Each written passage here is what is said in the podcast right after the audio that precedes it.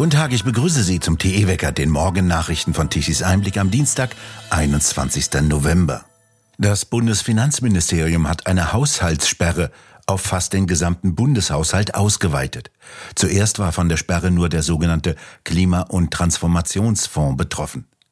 Dies berichtete gestern Abend die Nachrichtenagentur Reuters. Das Ministerium habe laut Tagesspiegel den Bericht bestätigt. Der Staatssekretär im Wirtschaftsministerium Gatzer schrieb, dass er beabsichtige, alle in Einzelplänen verfügbaren Verpflichtungsermächtigungen mit sofortiger Wirkung zu sperren, um Vorbelastungen für die kommenden Jahre zu vermeiden. Diese Einzelpläne beziehen sich auf alle Ministerien. Finanzminister Lindner hatte noch am Tage der Urteilsverkündung des Bundesverfassungsgerichtes eine Haushaltssperre nur für den Klimafonds verfügen lassen. Nach der Klimaurteilskatastrophe für Habeck droht ihm jetzt die nächste Katastrophe mit der sogenannten Strom- und Gaspreisbremse. Auch die könnte nach dem Aus für den sogenannten Klimafonds auf den Müllhaufen grüner Politik wandern. Das Bundesverfassungsgericht hatte bekanntlich die Verwendung von nicht verwendeten Krediten aus der Corona-Zeit für den sogenannten Klimafonds der Ampel untersagt. Nach diesem Aus droht jetzt auch das Aus für den Wirtschaftsstabilisierungsfonds von Wirtschaftsminister Habeck. Staatszuschüsse können unter Umständen nicht weiter gezahlt werden und dies bedeutet, Strom- und Gaspreise werden ins Uferlose steigen. Wirtschaftsminister Habeck selbst erklärte in einem Gespräch mit dem Deutschlandfunk, dass sich das Karlsruher Urteil in der Begründung auf alle Fonds beziehe, die aufgesetzt wurden und die überjährig seien, also auch auf den Wirtschafts- und Stabilisierungsfonds. Damit räumt Habeck den nächsten Milliardenschock ein. Denn auch der Wirtschaftsstabilisierungsfonds funktioniert nach denselben Grundsätzen, die vom obersten deutschen Gericht für verfassungswidrig erklärt wurden. Auch der Wirtschaftsstabilisierungsfonds wurde aus Krediten gefüllt, die eigentlich nur für die Bekämpfung der Corona-Pandemie genehmigt wurden. In dem Fonds würden 200 Milliarden Euro stecken, mit denen nach den Vorstellungen der Ampelkoalition Bürger und Unternehmen von den drastisch gestiegenen Strom- und Gaskosten entlastet werden sollen. Dies heiße laut Habeck im Klartext, dass für die Zukunft die Bürger höhere Strom- und gegebenenfalls hohe Gaspreise bekommen werden. Vor allem für die Industrie, die Gas und Strom braucht, sei dies eine Katastrophe. Habeck sagte in dem Deutschlandfunkgespräch, Dankeschreiben könnten gleich an die Union gerichtet werden. Nicht sagte Habeck dazu, dass erst durch das Abschalten von Kraftwerken und das Verteuern der Energie unter anderem durch CO2-Steuern die dramatische Lage entstanden ist. Er wurde vom Deutschlandfunk übrigens auch nicht danach gefragt. Habeck beklagt sich also, dass er bei verfassungswidrigen Haushaltstricks ertappt wurde. Die Ratsvorsitzende der Evangelischen Kirche in Deutschland, Annette Kurschus, ist zurückgetreten. Sie geriet wegen eines Missbrauchsverdachtes in ihrem Umfeld zunehmend unter Druck. Vor einer Woche waren Vorwürfe gegen einen ehemaligen Mitarbeiter des Kirchenkreises Siegen-Wittgenstein öffentlich geworden. In dem war Kurschus ab 1993 als Gemeindepfarrerin und Superintendentin tätig.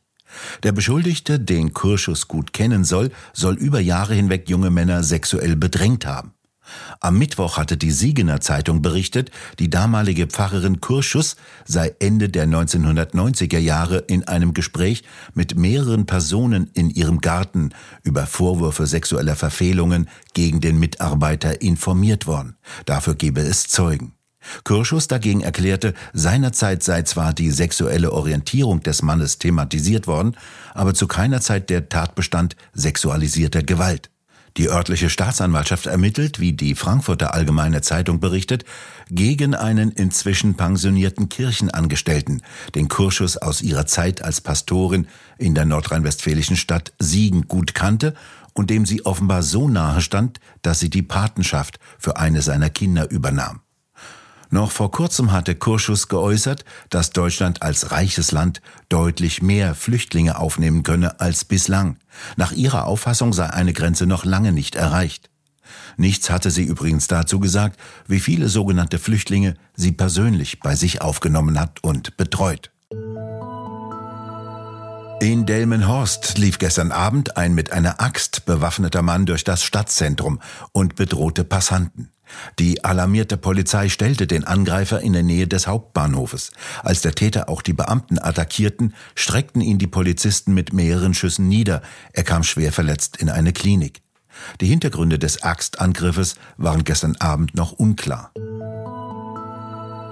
Für Proteste sorgen in Meißen Pläne der Diakonie, die ein ehemaliges Alten- und Pflegeheim in eine Unterkunft für minderjährige Ausländer umwandeln will. Das Altenheim wurde mit der Begründung fehlende Personals geschlossen. Dem sächsischen AfD-Landtagsabgeordneten Thomas Kirste wurde nach seinen Angaben noch im August bestätigt, dass keine Unterbringung von minderjährigen Ausländern vorgesehen sei. Kirste hat nun auf kommunaler Ebene eine juristische Prüfung angekündigt und sagte, dass für minderjährige Ausländer indes genug Betreuungspersonal vorhanden zu sein scheint.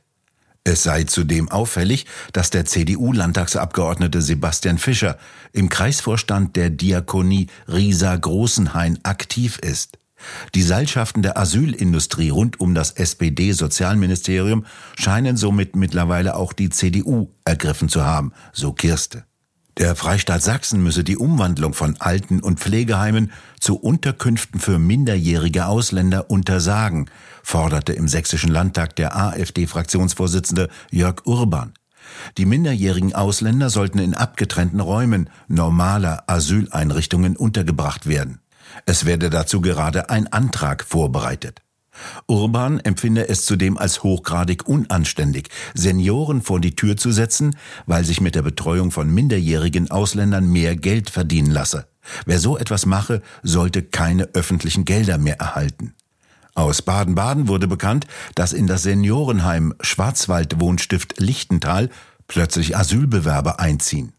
Am Anfang seien ihre Senioren nur verwundert gewesen, ein bisschen irritiert, zitiert die Welt eine Pflegedienstleisterin.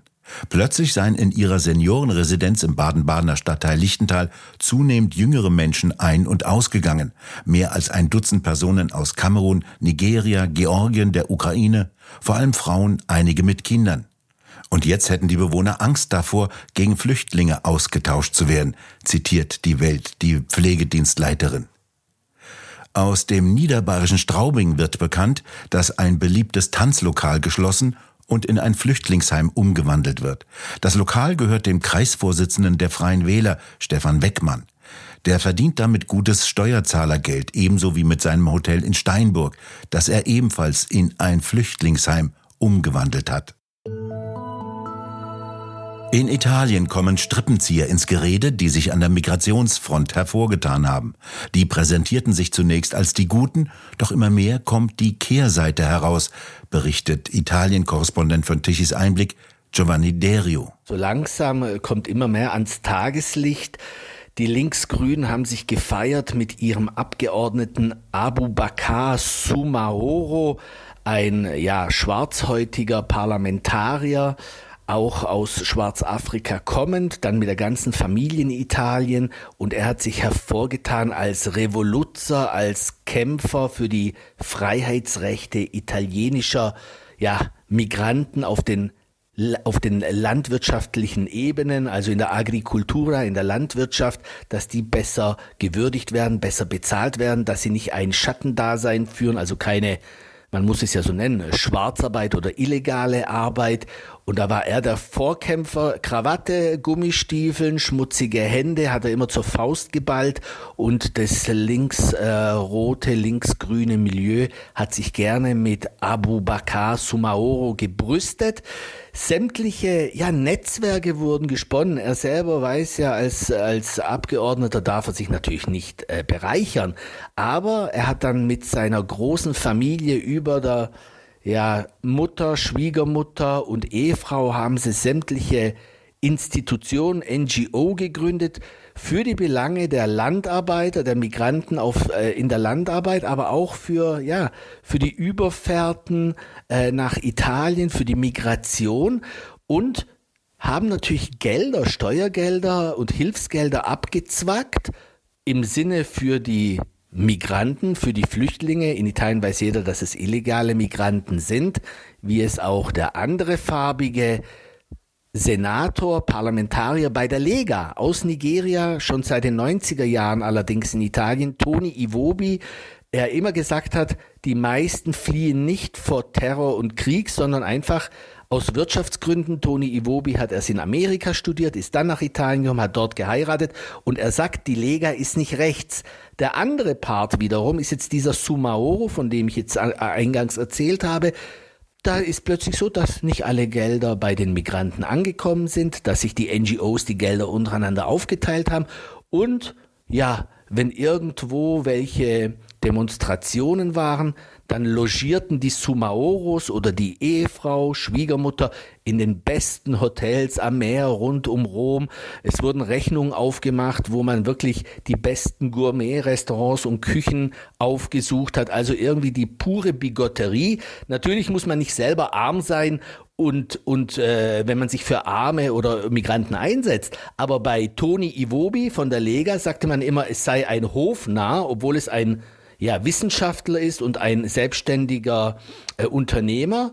Und bei den Linksroten im grünen Milieu war es ein Vorzeigemann, dieser äh, Sumaoro. Und jetzt will man davon gar nichts mehr wissen. Man versucht sich subtil zu distanzieren, fällt aber sehr schwer. So langsam wackelt dieses Kartenhaus gehörig. Also eine Heldenfigur der Migration wackelt. Was sagt denn die italienische Öffentlichkeit dazu? Ja, die pure Scheinheiligkeit, Hypokrisia sagt man, ja, Bigotterie, äh, man weiß und es wurde längst aufgedeckt. Mich hat's gewundert, in Deutschland kam es ja jetzt erst vor weniger Zeit auf, aber in Italien hat Matteo Salvini schon ganz früh darauf hingewiesen. Ich habe auch mal für Tichy einen Artikel geschrieben, in dem ich sogar einen Schleuser per Handy angerufen habe. Und es war gang und gäbe, dass die Schleuser wussten, wo und wann NGO, vorwiegend deutsche NGO-Schiffe, im Meer warteten, unweit von äh, Libyen, von der Küste. Und dann waren die Boote natürlich, Schlauchboote oder Nussschalen, kaum mit Benzin, mit Sprit ausgerüstet, weil man genau gewusst hat, dort wartet schon eine NGO mit europäischer Flagge und man hat trotzdem sehr viel Geld von den ja, Migranten abgezogen und somit äh, Geschäfte zusammengemacht. Man hat sich also abgesprochen, ganz klar. Und es ist ein Riesenbusiness. Die sozialen Institutionen profitieren davon, egal wo, ob in Italien oder in Deutschland. Vielen Dank, Giovanni Derio, für die Informationen aus Italien. Es wird kälter. Aus dem bereits sehr kalten Nordeuropa strömt kalte Luft von Norden nach Deutschland. Es ist größtenteils bewölkt, immer wieder regnet es, allerdings nicht mehr so heftig wie in den vergangenen Tagen. Die Schneefallgrenze sinkt in den Mittelgebirgen teilweise auf 400 Meter ab. Aber ab Mittwoch kommen wieder wärmere Luftmassen von Nordwesten herein. Die Temperaturen bewegen sich heute zwischen 4 Grad im Osten bis 9 Grad im Westen. Und nun zum Energiewendewetterbericht von Tichys Einblick. Deutschland benötigte nach den Daten der Bundesnetzagentur gestern Mittag um 12 Uhr eine elektrische Leistung von 66,5 Gigawatt. Die konventionellen Kraftwerke lieferten 30 Gigawatt. Die 30.000 Windräder lieferten um 12 Uhr mittags etwa 21 Gigawatt an elektrischer Leistung. Die Sonne macht sich rar. Die Photovoltaikanlagen lieferten deswegen magere 9 Gigawatt an elektrischer Leistung um 12 Uhr mittags und ab nachmittags dann überhaupt nichts mehr. Um 12 Uhr wurde insgesamt ein wenig Leistung exportiert zu einem Preis von 103 Euro pro Megawattstunde. Wir bedanken uns fürs Zuhören. Schön wäre es, wenn Sie uns weiterempfehlen. Weitere aktuelle Nachrichten lesen Sie regelmäßig auf der Webseite tichiseinblick.de und wir hören uns morgen wieder, wenn Sie mögen.